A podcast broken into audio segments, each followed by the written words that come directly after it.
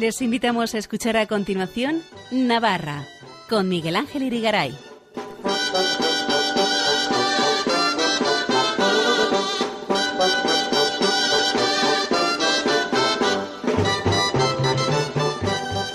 Amigos oyentes de Radio María, bienvenidos a este programa Navarra en su edición del lunes 16 de enero de 2023 en la que vamos a entrevistar en primer lugar al antiguo y al nuevo maestro de capilla de la Catedral de Pamplona, Aurelio Sagaseta y Ricardo Zoco, respectivamente. El primero, sacerdote y canónigo catedralicio, deja el cargo tras 61 años y cede el testigo ahora al segundo, seglar y farmacéutico de profesión. Ambos van a estar hoy con nosotros, luego vendrán las Jotas con Elena Leache y para finalizar nuestro experto en historia, tradiciones y costumbres de Navarra, Fernando Walde, nos hablará de la edición de este año del Rey de la Fava que se celebrará el próximo sábado 22 de enero en Puente la Reina. No se lo pierdan. Empezamos, suena Lloren mis ojos de la capilla de música de la Catedral de Pamplona.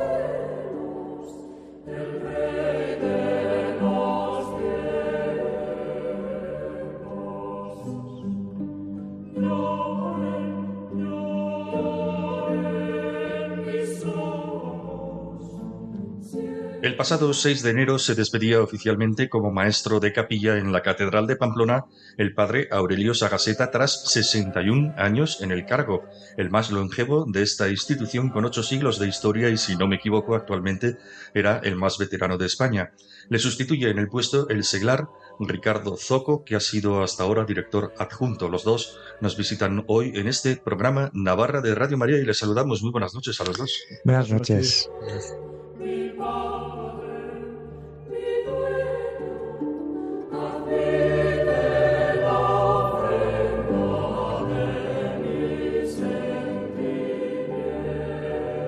Bueno, para uno, don Aurelio Sagaseta es la despedida, para otro, Ricardo Zoco, el comienzo de una nueva etapa. ¿Qué sentimientos afloran ahora mismo en su interior? Por favor, eh, don Aurelio. Bueno, un sentimiento de recuerdo de años, de escenas, de cosas que han ido sucediendo, porque en el fondo han pasado 280 cantores desde que estoy yo ahí, distintos. Quiero decir que eso es una vida, unas experiencias y un poco también, pues ya vale, esto se ha alargado mucho pues porque es difícil dar con un perfil adecuado hoy día para un puesto de estos de maestro de capilla. Y por otro lado, yo estaba bien de salud hasta ahora, por lo tanto, nadie decía nada. Vamos, se ve, eh, como en el fondo yo me callaba, seguía adelante el asunto. Pero ya es hora de, de que esto se haga bien. Y de hecho, Ricardo no es de ahora, o sea, ya este último año, cantidad de veces me ha sustituido, ha ido viendo de cerca cuál es su, su próximo trabajo. Y Ricardo, ¿qué sentimientos tiene ahora? Pues eh, con, con, mucha ilusión y a la vez con, con, el sentimiento de responsabilidad de, pues eso, viendo la trayectoria, mm, sobre todo de los años que ha estado Aurelio, pues el que, que esté a la altura y que mantengamos, digamos, que, que esto continúe. ¿Da un poquito de vértigo? Pues sí, la verdad que vértigo da, sí. Desde luego mucha ilusión, porque ilusión tengo y, y yo creo que los coralistas también la tienen, pero con vértigo.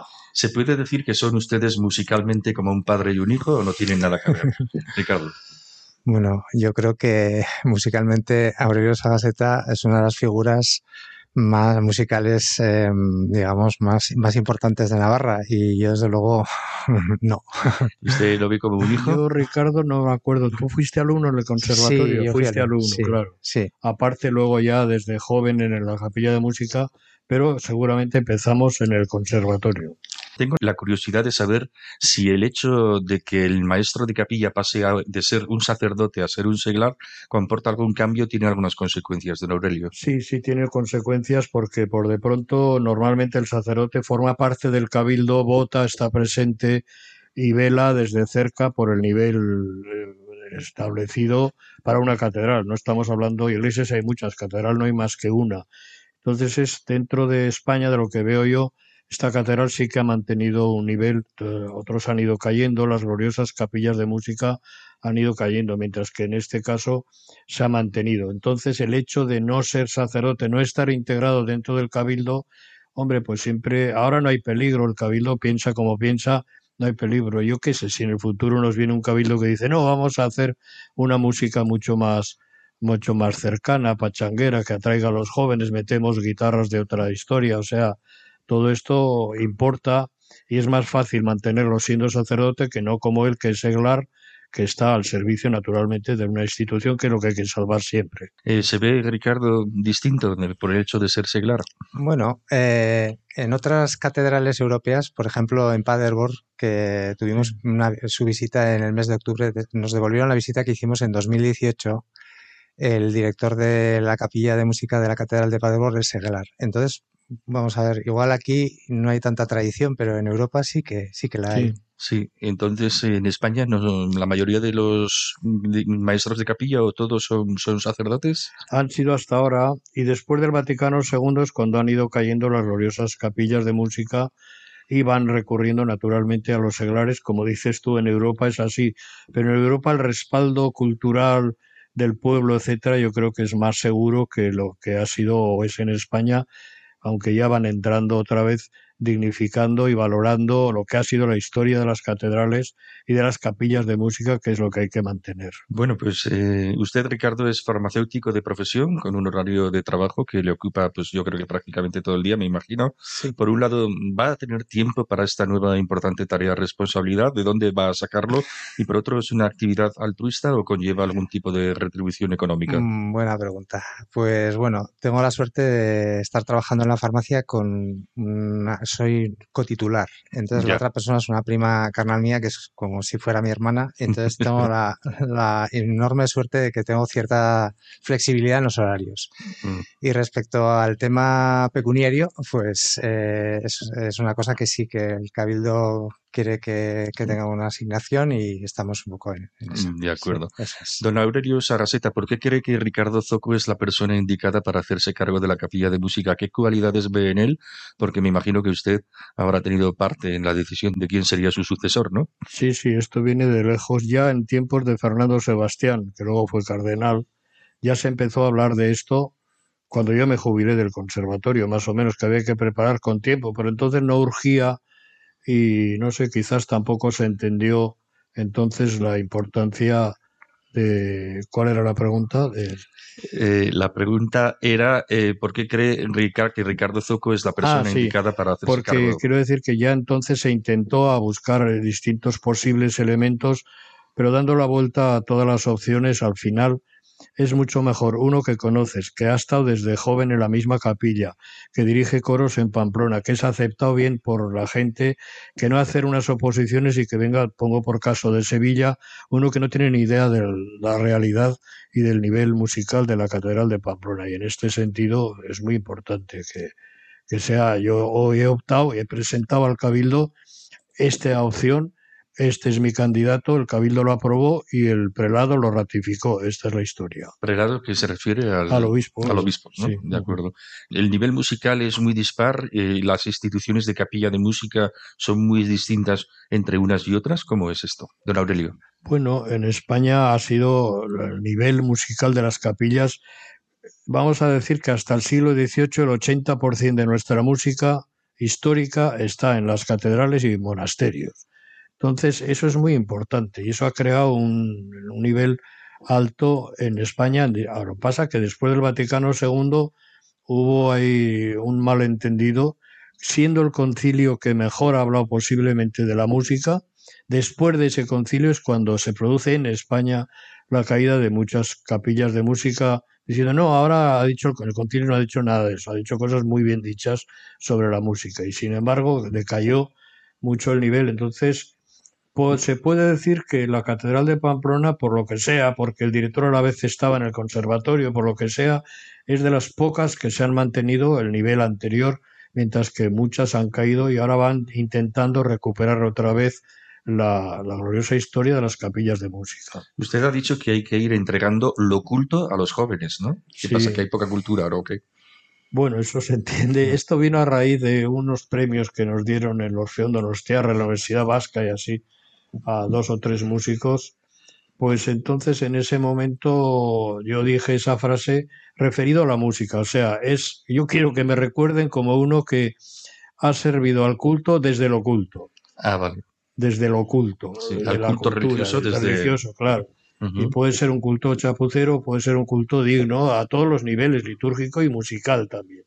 Y en este sentido, esa frase salió ahí y ahora lo repiten un poco, bueno, pero a mí me gusta que, que a uno lo recuerden así. Un reto importante, ¿no? Seguir manteniendo ese nivel culto y de una liturgia digna, ¿no? Porque es verdad que haciendo un poquito de autocrítica, a veces dentro de la iglesia no estamos al nivel adecuado, ¿no? De litúrgico musical para hacer cosas dignas, ¿no? Yo creo que la catedral pues sí que mantiene un nivel muy digno. ¿no? Yo creo que sí, vamos, sin ninguna duda. Entonces, eh, creo que es un reto mantener todo eso, ¿no? Así es. Es inevitable preguntarle, don Aurelio, por los motivos que le han llevado a tomar la decisión de dejar la batuta de la capilla de música. ¿Ha sido una decisión plenamente voluntaria, quizá impulsada por motivos de salud, quizá yo no sé si se lo ha podido pedir el obispo, porque ese recurso típico de que hay que dejar paso a las nuevas generaciones suena como un poco una frase hecha, ¿no? No, no, el obispo en eso siempre ha contado, ha hablado conmigo hace tiempo, estábamos preparando esto, pero el motivo principal es que ya los años, la salud. Fundamentalmente en mi caso, lo dije el otro día en la despedida, eh, tengo un problema ocular, veo doble, entonces me produce cierta inseguridad. Y entonces últimamente he optado por dirigir sentado. Y así ha sido en San Fermín, la orquesta. Claro, Pamplona es, es más complicado porque además se implican otras entidades civiles dentro de la capilla de música. Y entonces, eh, bueno, pues ahí me siento y recordaba un poco a Von Karajan, que acabó dirigiendo la orquesta de Berlín sentado y yo lo hago no por ser famoso como él, sino simplemente a otro nivel, pues porque lo necesito. por necesidad, ¿no? Sí. Bueno, han tenido ustedes experiencias porque aparte de dignificar el culto de la Catedral de Pamplona, que lo hacen muy bien, eh, han hecho conciertos por muchos sitios del mundo.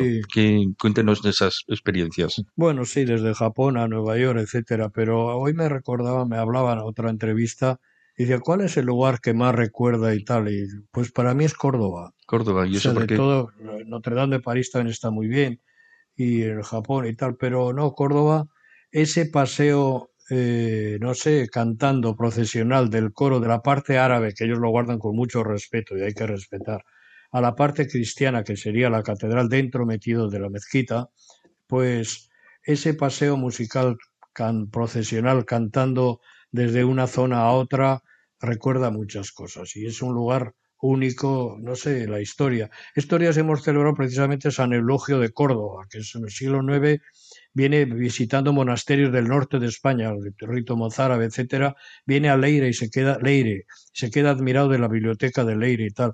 Toda esa cultura, todo eso que, no sé, a mí me pareció que es un lugar, hemos estado más de una vez y volvería siempre a gusto a Córdoba. Y como participante en el coro, porque usted canta en el coro, Ricardo, ¿no? Eh, no, no, no, toca ningún instrumento. Sí, soy organista. Organista. Pero aquí tenemos ya un organista que es don Julián Ayesa, ¿verdad? Que es el organista. Sí, pero la titulación, porque lo difícil de él no es dirigir tanto como ensayar. O sea, como tiene que rozar con Orfeón, con Orfeón Pamplonés con la orquesta sinfónica varias veces, o sea, ese título se le exige y le es muy bueno que tenga ese título profesional de música. Aparte canta muy bien, el obispo ha quedado prendado cuando lo ha oído cantar ah, estos días el salmo. Sí, lo hace muy bien, o sea, es una voz adecuada porque no es una voz fantasma de gran operista, que no necesitamos eso, para un salmo responsorial, para un canto ante el pueblo, es ideal esa voz, tal como lo hace afinado y el que lo hace muy bien. O sea que, don Ricardo, por lo que veo, usted toca varios palos, ¿no? Sí, De los cuales uno tiene titulación, el resto no lo sé. No, eh, cantar, llevo cantando desde pequeño, yo estudié en el Colegio de los Jesuitas y, y allí había una escolanía que dirigía el Padre Sagües y ahí fue mi primer contacto, digamos, con un coro. Ya posteriormente empecé en el conservatorio, el conjunto coral y ya empezamos con los jóvenes intérpretes. Luego Sí. Yo pertenezco a la parroquia de la Asunción y había un coro ahí que dirigía Francisco Villanueva y también había mucho ambiente eh, eso. Y luego en la universidad también aula de música, que es un coro que he dirigido. Entonces, Sí. cantar he cantado toda la vida. En mi casa se ha cantado muchísimo y, Fenomenal. Pero ahora va a tener que llevar la batuta. Eso que es otro cambio importante, ¿no? pues, hombre, sí, sí que es verdad E- que, Es difícil porque todo músico sabe dirigir un coro, sabe cómo es esto. bueno, al final se trata de estudiar bien las obras, eh, tener claro lo que quieres y, y luego, pues, bueno, eh, también contamos con, con un coro. Las, yo estoy muy contento, el coro funciona muy bien y la verdad que, que Aurelio me deja, mm, o sea, que no es como... un buen legado, ¿no? Efectivamente, eso Sí, sí. Eh, ¿qué, qué hace falta para ser miembro del, del coro de la capilla de música? No sé si lo puede decir Pues, Ricardo o Aurelio. pues yo creo que tienes, no sé, bueno, Aurelio igual responderá mejor, no sé. No, no, pero vamos, él está ideando, me parece muy bien, pensando un poco en el coro que viene, gente que solfee, por supuesto, y a veces se dice, no, tiene buen oído y aprende. No, no, además sabe el oficio, o sea, tiene que tener, y además tener voz normalmente, ¿no? Pero me gustaría, Ricardo, que me contara experiencias de lo que hablábamos antes, de esos viajes que seguramente han tenido que hacer por todo el mundo.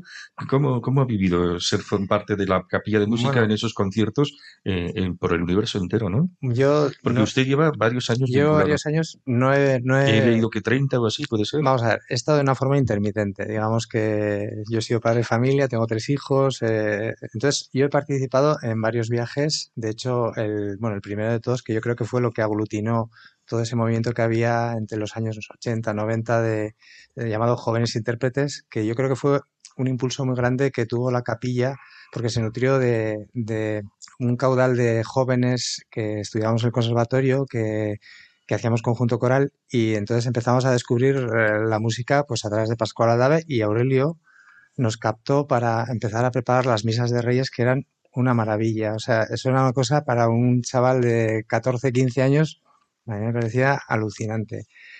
Y, y entonces, bueno, no sé ni... Lo- sí, le estaba comentando que se siente en esos viajes, una experiencia, pues, pues estar en París Pues- cantando Pues en... el primer viaje que hicimos fue a Roma y fue maravilloso. O sea, cantamos en, en el Jesús, o sea, mm, eh, una, una cosa espectacular y, y, y para un chaval joven, bueno, nos juntamos ahí un montón de jóvenes. Yo suelo decir en broma que fue, cogimos un vuelo charter, Sí. eran cinco autobuses, un vuelo charter, la primera salida a Roma desde la plaza, yo digo, y no saludos de la plaza del Castillo porque estorbaba la Diputación, hubiéramos salido de ahí.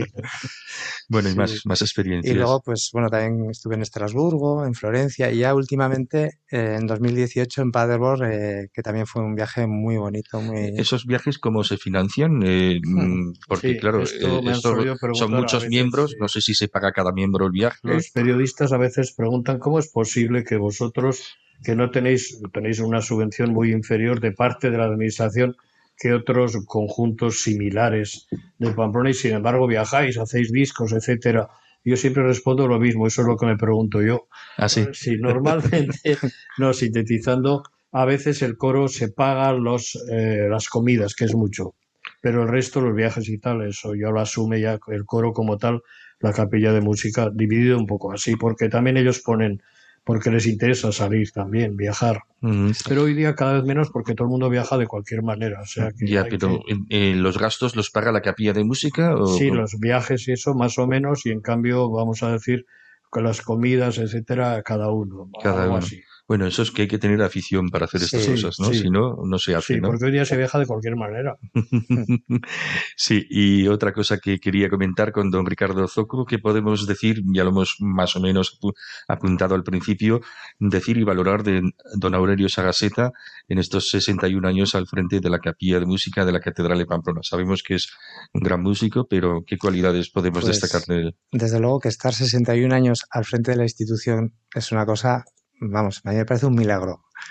Y, y- y no solo eso, sino que además de, de dignificar y, y sacar muchísima música del archivo de la catedral, que, sacar la cantidad de discos que se han publicado, el poner esa música al alcance de todo el mundo, eh, eso es, un- a mí me parece de muchísimo mérito. Y también más cosas. Él, él, es compositor y tiene un catálogo de obras muy interesante, muy buenas, que cantamos, por supuesto, en la capilla. Y también eh, tiene eh, una, a mí me parece una virtud. Cuando hay alguna ocasión especial, pues siempre compone algún salmo, alguna cosa adecuado al día y eso, o sea, está permanentemente trabajando. Yo es que creo que lo de Aurelio, no sé, me parece... Se nota la admiración. No, no, es que es así, es así. Sí, sí. Bueno, y en adelante que usted, don Aurelio, dijo en su despedida que necesita 20 años para dedicarlos a los archivos. Era una butada, una broma, es decir, ya porque como me veían allá sentado y así, despidiéndome, que venga a insistir 61 años, pues entonces dije, hombre, pues me vendría bien 20 años más. Pero bueno, en realidad sí, para ver, sobre todo por el archivo, por el aspecto del archivo. Archivo de la catedral. De la catedral, que es muy interesante. Eh, hay muchas piezas ahí que descubrir. Eso es el producto de todos los maestros de capilla desde el siglo XIII hasta ahora que tenían obligación de entregar cada año X obras.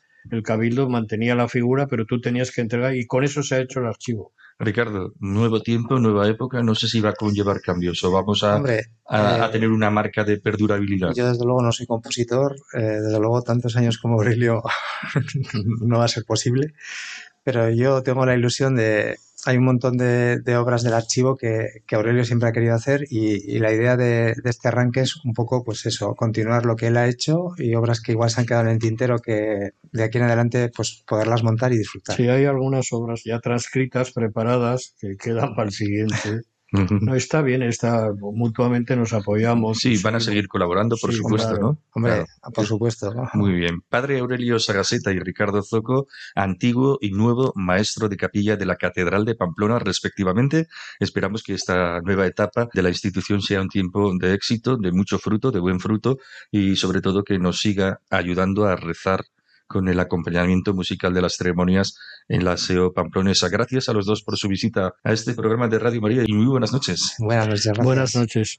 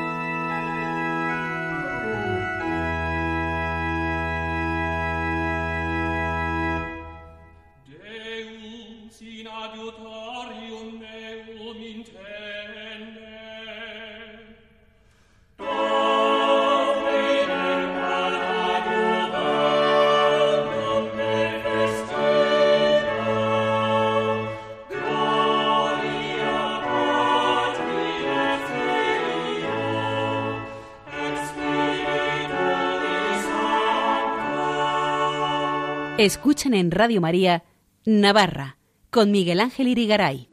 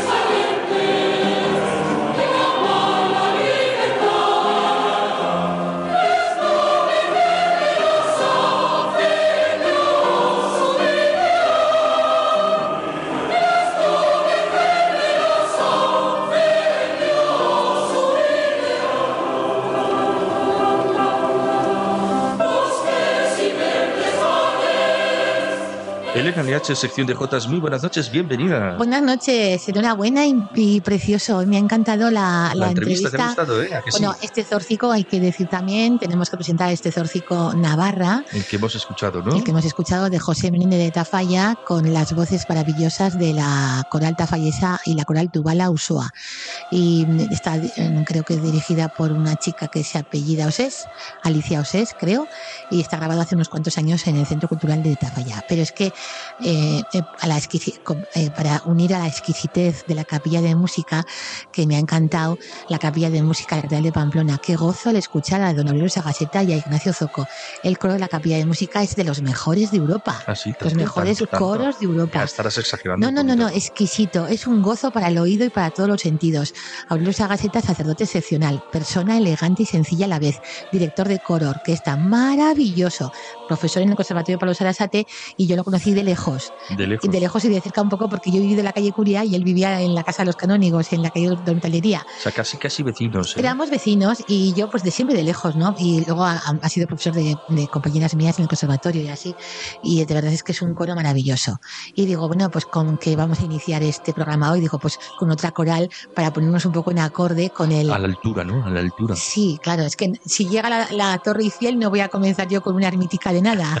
Entonces, entonces digo, la Torre Eiffel, pues ahora un poco más a la, al- afín con la Torre Eiffel, quiero decir. No, la torre infiel, ¿no? La como si fuese infiel. arquitectura, no sé. Bueno, es bueno. una gran sinfonía, no voy a comenzar yo con, un, con una, alarde de una cancioncilla de piano, por ejemplo, ¿no? Pues no, digo, pues yo la, vamos a comenzar con este zorcico que es precioso.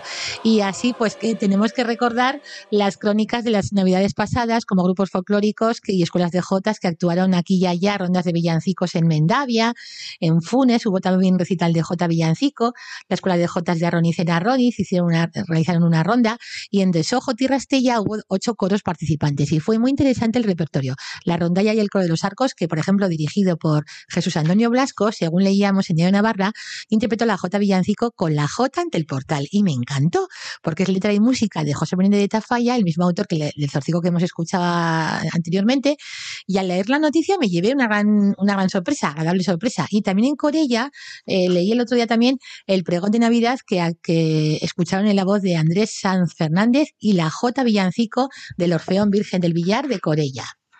Y hemos de destacar también Sangüesa, que también retomó el, Misterio de Reyes el día 6 de enero, Día de Reyes, autosacramental, iniciado por el padre capuchino José de Legarda desde el año 1900.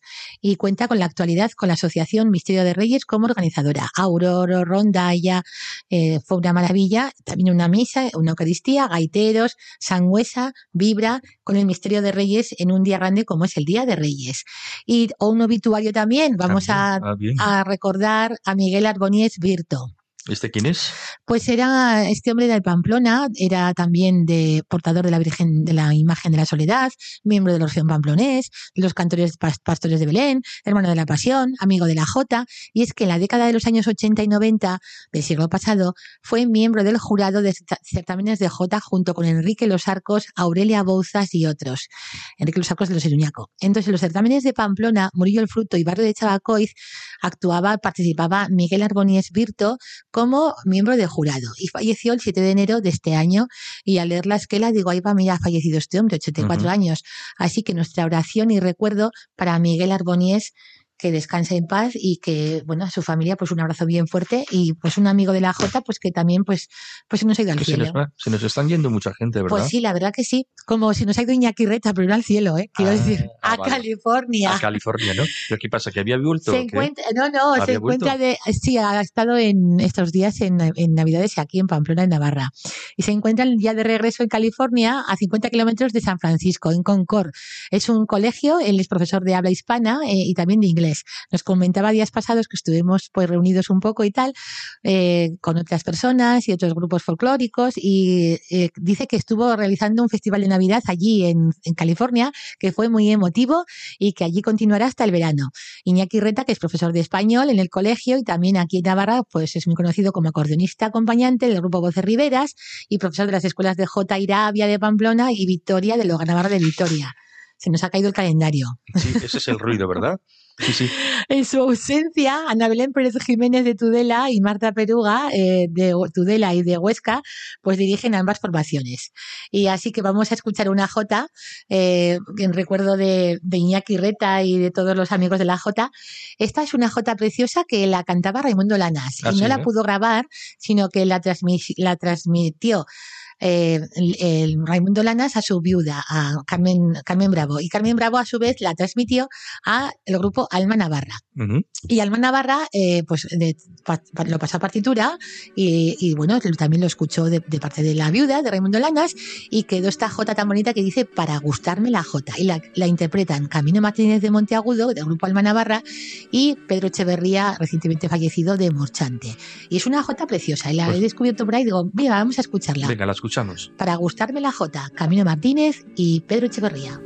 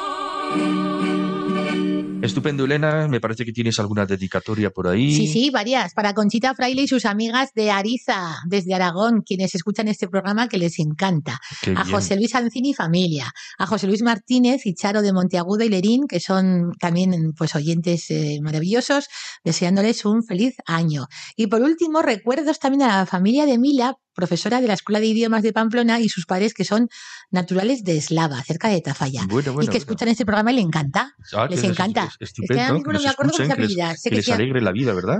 Sí, la sí. jota y los comentarios que Y, hacemos por y, todo. y, y también por, y, y luego me envías el cor- por correo electrónico el, el, El el- podcast. el audio y, El- y por favor me lo envías, que es que me quedé adormecido o adormecida y, y, Ah, ya, ya, vale. Tú tranquila que yo te mando todo lo que haga falta. eso. Más cosas, Bueno, Elena. pues vamos a recordar también, estamos a día 15 y claro, el día ayer, ayer domingo, 16 estamos. ya, pero ayer domingo, día 15, se celebró en la tradicional fiesta de las reliquias de San Fermín en la capilla del mismo nombre, a la una, con misa solemne, y como nos indica en el libro Don Jesús Arraiza, San Fermín patrono, aquel 13 de enero del año 615, cuando se descubre la tumba de San Fermín en Amiens y se trasladan las reliquias a la catedral de Amiens.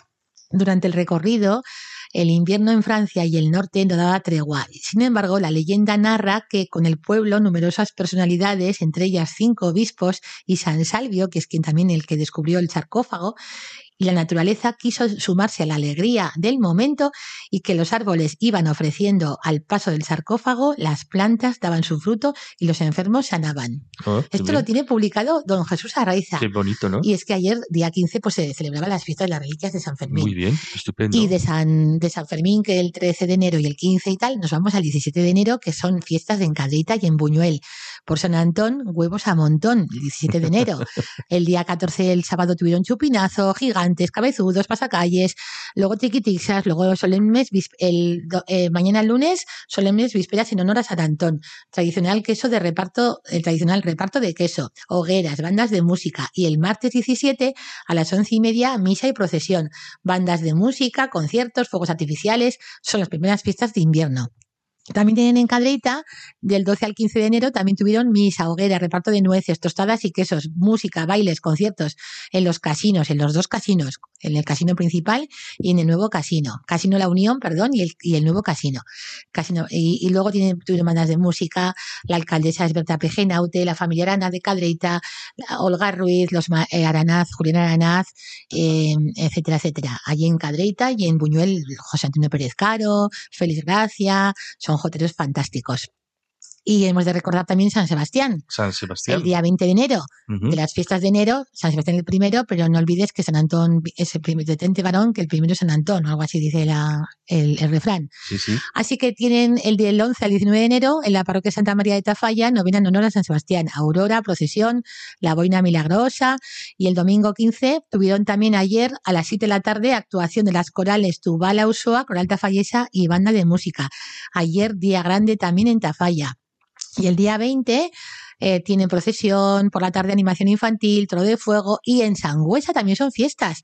Auroras, procesión, misa, en Sangüesa, San Sebastián también, y en La Cunza y en Andosilla. Y, y vamos finalizando recordando que la, tenemos la primera conferencia que va a ser en formato breve, que se va a presentar en el Cibibos y Turrama, día 28 de enero a las 12.30 del mediodía. Intervienen en la parte musical la Escuela de Jotas de Irabia con las composiciones bajo el tema eh, El campo y el labrador, antes indicado por Manuel Turrillas, Aranaz, Joaquín Zabalza, Valeriano Ordóñez. La entrada es libre y, y la que voy a, la, la ponente voy a ser yo. ¿Eh? En primera persona. en primera persona y bueno, ahí estaremos y con música en directo que es muy bonito, porque claro, llevar, llevar grabaciones pues no tiene mucha, en estos tiempos que corren, mejor verlo en directo. Y va a haber pues en la parte musical van a ser 50 minutos, pero, pero yo creo que va a ser muy entretenido y muy bonito, porque queremos que la J llegue también al público, no solamente en San Fermín, sino durante todo el año. Y está muy bien, y, es una, y la primera escuela que va a participar es la Escuela de J. Irabia, que dirige Ana Belén Pérez Jiménez. Y también el día 29 de enero, pero ya nos vamos a Madrid, porque esto va a ser el, a las 12 del mediodía en el Ateneo de Madrid. eh, va a haber una conferencia sobre la Jota cantada con música popular del tradicional del ciclo de conciertos de Manuel de Falla y que intervienen el jotero aragonés Nacho del Río, que es de Calatayud, una rondalla aragonesa dirigida por Javier Badules y un tributo al bailarín Alberto Portillo. Pero eso va a ser en Madrid el 29 de enero. Bueno, pues y ahora tendremos información para otro programa, ¿o no? Pues yo creo que sí. Bueno, pues nada. Oye, pues nos vamos a despedir. Así es, Miguel Ángel, porque vaya programa, enhorabuena. Hoy es de altura Así, esto, ¿eh? hoy de altura, Nos vaya. vamos a despedir, como bien decimos, con la Orquesta Nueva Etapa que canta Amor, que vienes cantando, que es una canción muy simpática del Maestro Monreal, 50 años de la Orquesta Nueva Etapa, que actúan estos días por ahí, por Sartaguda, por toda Navarra, por toda España. 50 años, como digo. Y es que como son fiestas de San Antón, también ellos también van a participar en fiestas en aquí y allá, creo que en algún pueblo en Andosilla y demás. Y hay que recordar la tamborrada de San Sebastián, que es el día 20, las músicas elegantes también del maestro Sarriegui. Y como somos muy amigos navarros y guipuzcoanos, pues qué mejor que un homenaje también para ellos. Así que buenas noches. Buenas noches. Entonces, nos- con ello nos despedimos. Con ello nos vamos con lo que es la nueva etapa, también un recuerdo para Santa Morrada y San Sebastián. Bueno, pues Elena, adiós. Buenas noches, adiós. Adiós, buenas noches.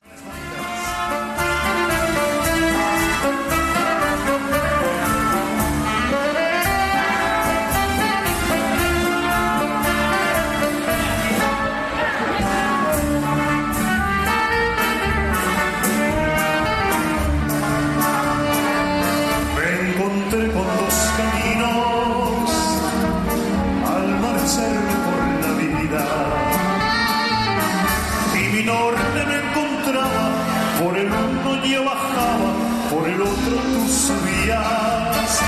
Me quisiste echar a un lado y el gesto no te sirvió, que viniste a dar el cabo por donde subía A ver, Alice. yo. Amor que vienes cantando, amor que vienes, Es gloria y es ilusión, es gloria y es ilusión.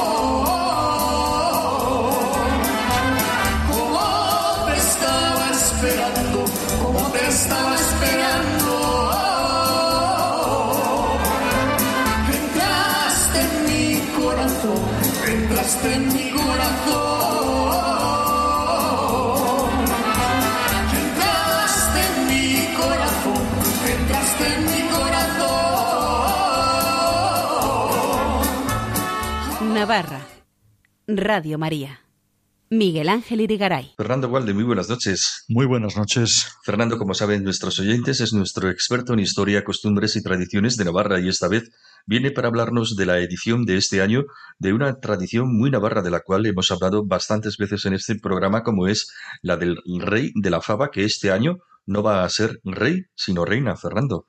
Efectivamente, la suerte de Lava ha querido que este año, en la ceremonia que se hizo el pasado día 17 de diciembre, eh, ceremonia de elección y de proclamación, pues saliese una chica y en consecuencia, pues este año vamos a hablar no de rey, sino de reina de la fava. ¿Qué pasa? ¿Que ya somos nosotros más que modernos desde hace mucho tiempo? ¿Que no solo elegimos a reyes varones, sino que también a las reinas? Efectivamente. Somos modernísimos, ¿verdad? Antes de que se inventase todo esto de eh, la igualdad de género y todo eso, nosotros ya en la corte de Navarra ya teníamos reinas, cosa que otras monarquías no pueden decir lo mismo. Erais creyentes y practicantes, ¿verdad? Bueno, Ah. así es, así es.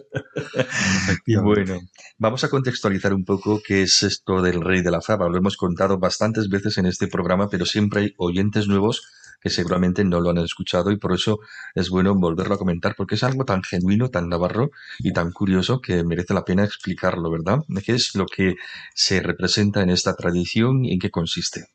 Bueno, hay que tener en cuenta que el reino de Navarra, hasta el siglo XII, eh, tuvo eh, un conjunto de reyes con unas características muy especiales. Eran reyes, vamos a decir, rudos, vestidos con pieles, peleones, de estos que los vemos ahí curtiéndose en mil batallas. Y de pronto, en aquel momento, pues surge una dinastía nueva, la de la Casa de Champaña. Son de origen francés, el rey Teobaldo I, de gustos mucho más refinados, mucho más, eh, gente mucho más culta, vamos a decir. Y eh, el rey Teobaldo I lo que hace es introducir una costumbre que en ese momento era muy habitual en las monarquías europeas y era que el día de la Epifanía reunían en la corte a los niños más desfavorecidos del reino, ¿eh? a los que no tenían recursos, no tenían medios para vivir y a esos niños se les obsequiaba con una suculenta merienda, con lo cual para ellos era una maravilla esa, esa tarde. Y al final de la merienda pues se les ponía un pastel y en uno de los pasteles se introducía la figura de lava. La Ya. fava, ¿no? Eso es. Eh, y aquel niño al que le tocaba, pues ese era reconocido durante un día, se le daba el trato de rey. ¿eh? Así. El propio rey de Navarra le reconocía a ese niño como alteza. Con lo cual, pues para ese niño era un día especialmente bonito, especialmente importante, aparte de que había llenado el estómago, pero para quien era realmente importante, sobre todo, era para su familia. Puesto que además de ese reconocimiento de alteza al, al niño, pues a la familia se le daba eh, unas cargas de trigo y unos dineros con los que se le solucionaba la vida durante un tiempo bastante largo. Qué interesante, ¿verdad? ¿eh? Cuéntanos otra vez, porque ya no sé si nos ibas a contar algo más. Eh, sí, te iba a comentar que nos cuentes otra vez, porque como siempre, como estamos diciendo, ya nos lo has dicho alguna vez, ¿cómo se elige a este rey de la fava? Con Bueno, un rosco, ¿verdad? Y todo esto. Efectivamente, ya hemos visto que el sistema que se emplea era pues ese, ese pastel, ¿no? Entonces nosotros ahora lo que, lo que hacemos era el rosco, ¿eh? ese rosco grande, redondo. Rosco de Epifanía, ro- rosco Sí, de, el rosco de reyes, ¿eh? Sí, sí. efectivamente. Eh, lo que se hace es, eh, se le ponen tantas guindas como niños van a participar.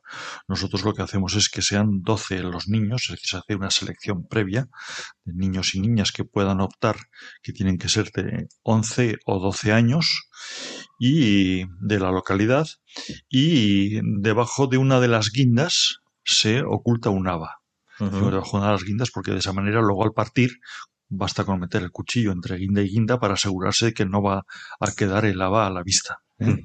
Y se hacen pues eso, tantos trozos como niños hay, cada niño se les va llamando por orden alfabético y ellos eligen el trozo que quieren. ¿Eh? En este caso, pues el alcalde o alcaldesa de la localidad les sirve, sobre un plato, les sirve el trozo de rosco que han elegido y ellos con ese plato se sientan en su sitio.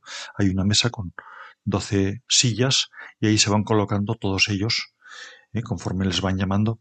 Y una vez que están sentados los 12 es cuando se les da la orden de, de poder empezar a comer y aquel al que le toque algo duro, que empieza a notar que hay algo dentro, pues enseguida eh, lo exhibe con orgullo y alegría y ese niño es el que después se proclama rey o reina de la fava. Claro, porque son niños y niñas los que están allí, ¿verdad? Efectivamente, sí, niños y niñas. Eh, antes se hacía solamente niños, pero desde hace unos años ya, eh, durante el siglo XXI, han sido también, han optado niños y niñas. como hemos dicho antes, hay que tener en cuenta que la monarquía navarra también aceptaba reinas, es decir, no es ningún error histórico precisamente. Qué bueno.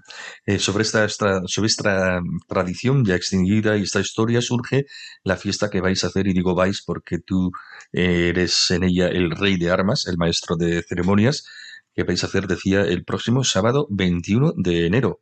¿Cómo surge esta fiesta? ¿Quién la idea? Y luego también es interesante saber cómo se establece cada año la fecha. Bien, bueno, eh, hay que tener en cuenta que ya hemos dicho que había una costumbre que era eh, introducida por el rey Teobaldo I y continuada por los reyes posteriores, que era reunir en el día de la Epifanía a los niños más desfavorecidos y obsequiarles con esa merienda en la que había un haba oculta. Bien, ahí tenemos una parte curiosa y llamativa de la historia del reino de Navarra, que es la fiesta de- del rey de la fava. Y por otro lado, es sabido que Navarra fue un antiguo reino, y cuando decimos un antiguo reino quiere decir que tenía su propio rey, su propio ejército, su propia moneda, sus propias cortes, etcétera, etcétera, sus instituciones, y en consecuencia, como queda dicho, tenía su rey o reina. ¿eh? Y para que ese rey mm, fuese eh, coronado, tenía que hacerlo ante los tres estamentos del reino, es decir, ante la nobleza, ante el clero y ante el pueblo liso y llano, eh, representado en este caso por los infanzones. Eh, para ello, ante los tres estamentos del reino, tenía que jurar lealtad y fidelidad a los fueros. Y solamente entonces, es decir, condicionado a ello, era cuando recibía el compromiso y el juramento de lealtad y de fidelidad por parte de los tres estamentos hacia él. Entonces, en el año 1920, es Ignacio Valestena, artífice de tantas costumbres y tradiciones de Navarra, eh, la más conocida por todos para que sepamos la canción del 1 de enero, 2 de febrero, etcétera. De los Pues- Sanfermines. Exacto. Pues lo que hace es idear una fiesta en la que se, en la que se recupera y se fusionan esos dos aspectos de la historia de Navarra. Es decir, primero se hace con los niños más desfavorecidos en aquel momento, porque entonces ahora ya no hay, pero entonces sí que había.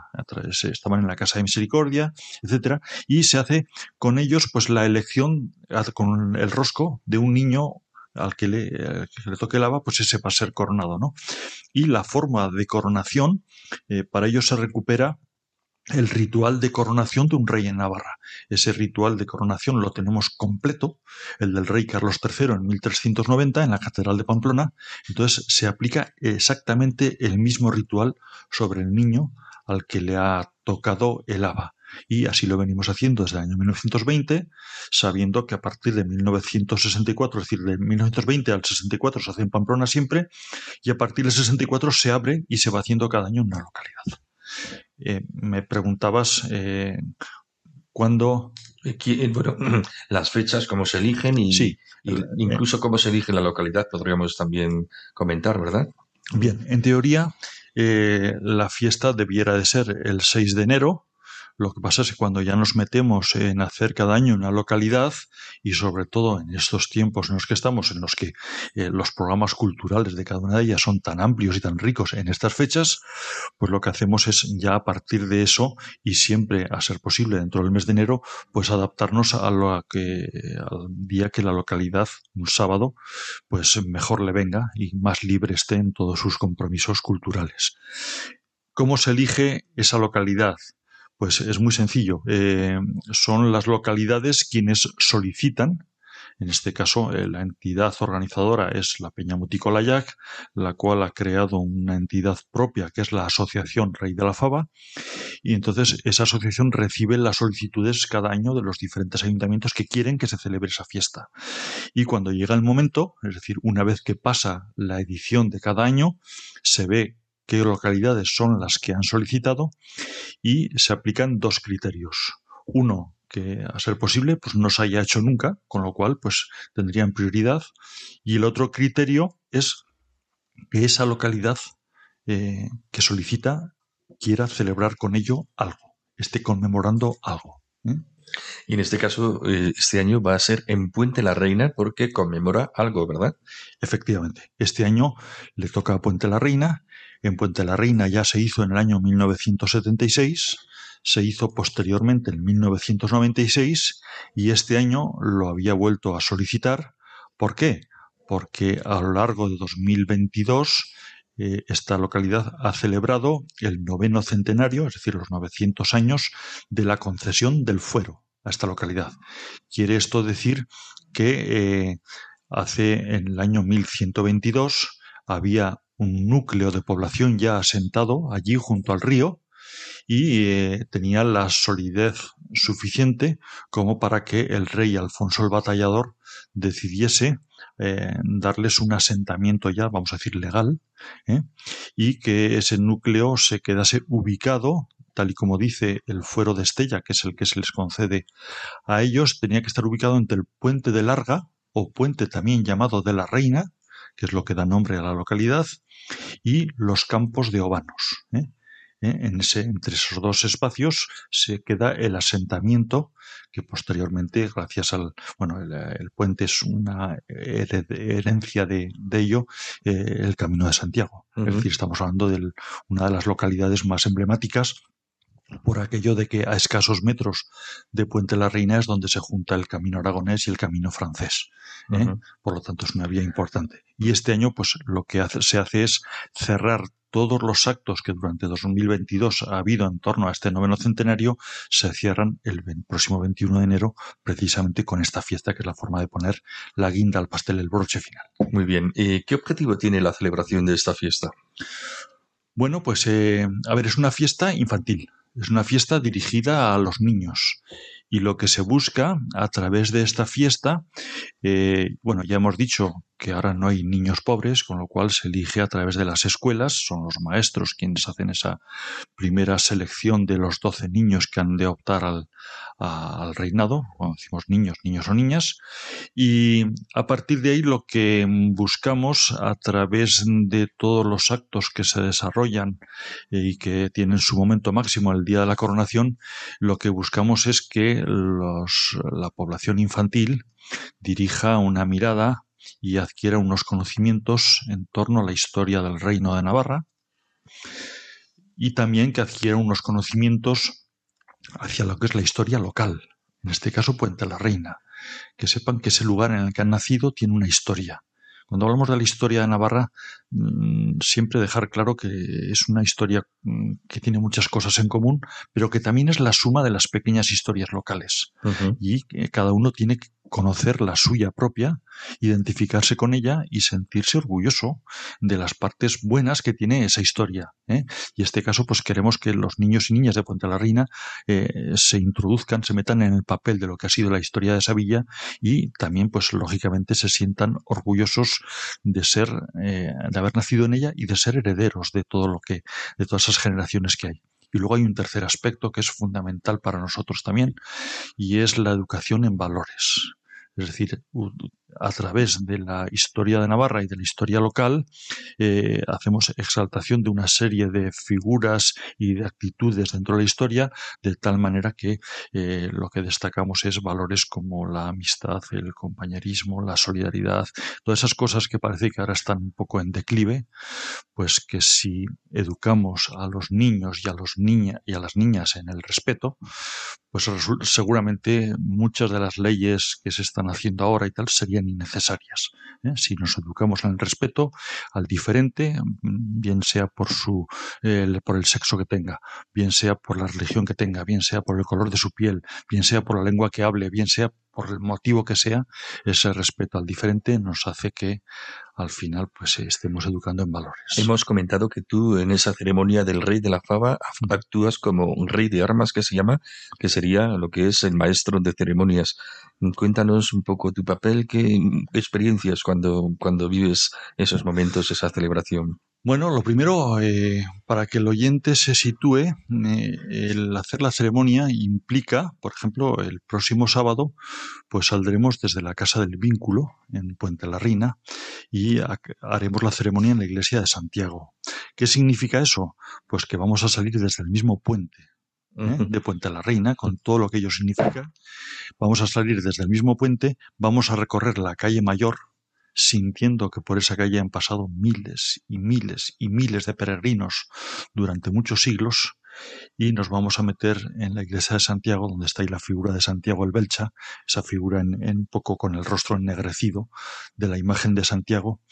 Y cuando hemos recorrido toda esa calle, lo hemos hecho en comitiva, sabiendo que ahí va, bueno, el rey de armas con los trompeteros encabezando la comitiva, y después va a estar allí el rey de Navarra, eh, Carlos III, va a estar Doña Blanca de Navarra, va a estar el príncipe de Viana, van a estar los guerreros, van a estar los bufones, van a estar antorcheros, escuderos, doncellas, nobles, infanzones, va a estar los obispos, los abades del reino, van a estar montones de figuras que no nos podemos imaginar todo el elenco de personajes que hay allí que recrean precisamente la, la historia de Navarra, la historia del reino de Navarra, y con todos ellos vamos a entrar a la iglesia. Eh, primero entra el rey de armas que soy yo y una vez que situado ya con los trompeteros en el, en el altar, desde ahí vamos haciendo un llamamiento a todos los personajes para que vayan haciendo su entrada por grupos, ¿no? Pues primero entran los nobles, ¿eh? después entran los infanzones, después entra el clero, después entra el último, vamos a decir, en entrar es el rey de Navarra, Carlos III. En el momento que entra él, todo el público se pone de pie, suenan, suena la música con toda la solemnidad posible y entre llamamiento y llamamiento son las trompetas quienes van. Bueno, eso es, es todo para vivirlo y para sentirlo, ¿no? Sí, y al final, bueno, pues eh, el público que está allí, que abarrota la iglesia, pues asiste a un ritual exactamente tal y como se hizo en 1390 con rey Carlos III. Y yo como eh, maestro de ceremonias voy explicando. Y ahora los nobles van a jurar, ahora los infanzones van, ahora se le va a poner el, el, cetro, ahora se le va a poner la espada como símbolo de, ahora se le pone la corona, ¿eh? y al final se sube al niño, en este caso a la niña, Martina Elizalde Garriz, va a ser, se le coloca sobre el escudo, sobre el pavés, y el resto de niños, tres nobles y tres delante del clero, al grito de real, real, real, la van a alzar sobre el escudo mientras suena el himno de las Cortes de Navarra. Es un momento apoteósico. Precioso. Tiene que ser precioso. Bueno, pues Fernando, muy interesante como siempre todo lo que nos cuentas y te esperamos aquí en este programa dentro de dos semanas, si Dios quiere y si tú también. Yo espero que sí, ¿verdad? Aquí estaremos. Buenas noches. Buenas noches. Navarra, en Radio María. Nos vamos, hemos entrevistado al antiguo y al nuevo maestro de capilla en la Catedral de Pamplona, Aurelio Sagaseta y Ricardo Zoco, respectivamente. Hemos tenido jotas con Elena Leache y hemos hablado de la edición 2023 del Rey de la Fava con nuestro experto en tradiciones, Fernando Walde. Ahora les dejamos con Monseñor Munilla, obispo de Orihuela, Alicante, y su estupenda explicación del Catecismo de la Iglesia Católica. Si quieren volver a escuchar este programa o recomendarlo a alguien, pueden pedirlo en el teléfono 91 822 8010, 91 822 8010, o descargárselo de los podcasts en la web de Radio María. Volvemos dentro de dos semanas, el 6 de febrero. Que sean felices. Muy buenas noches.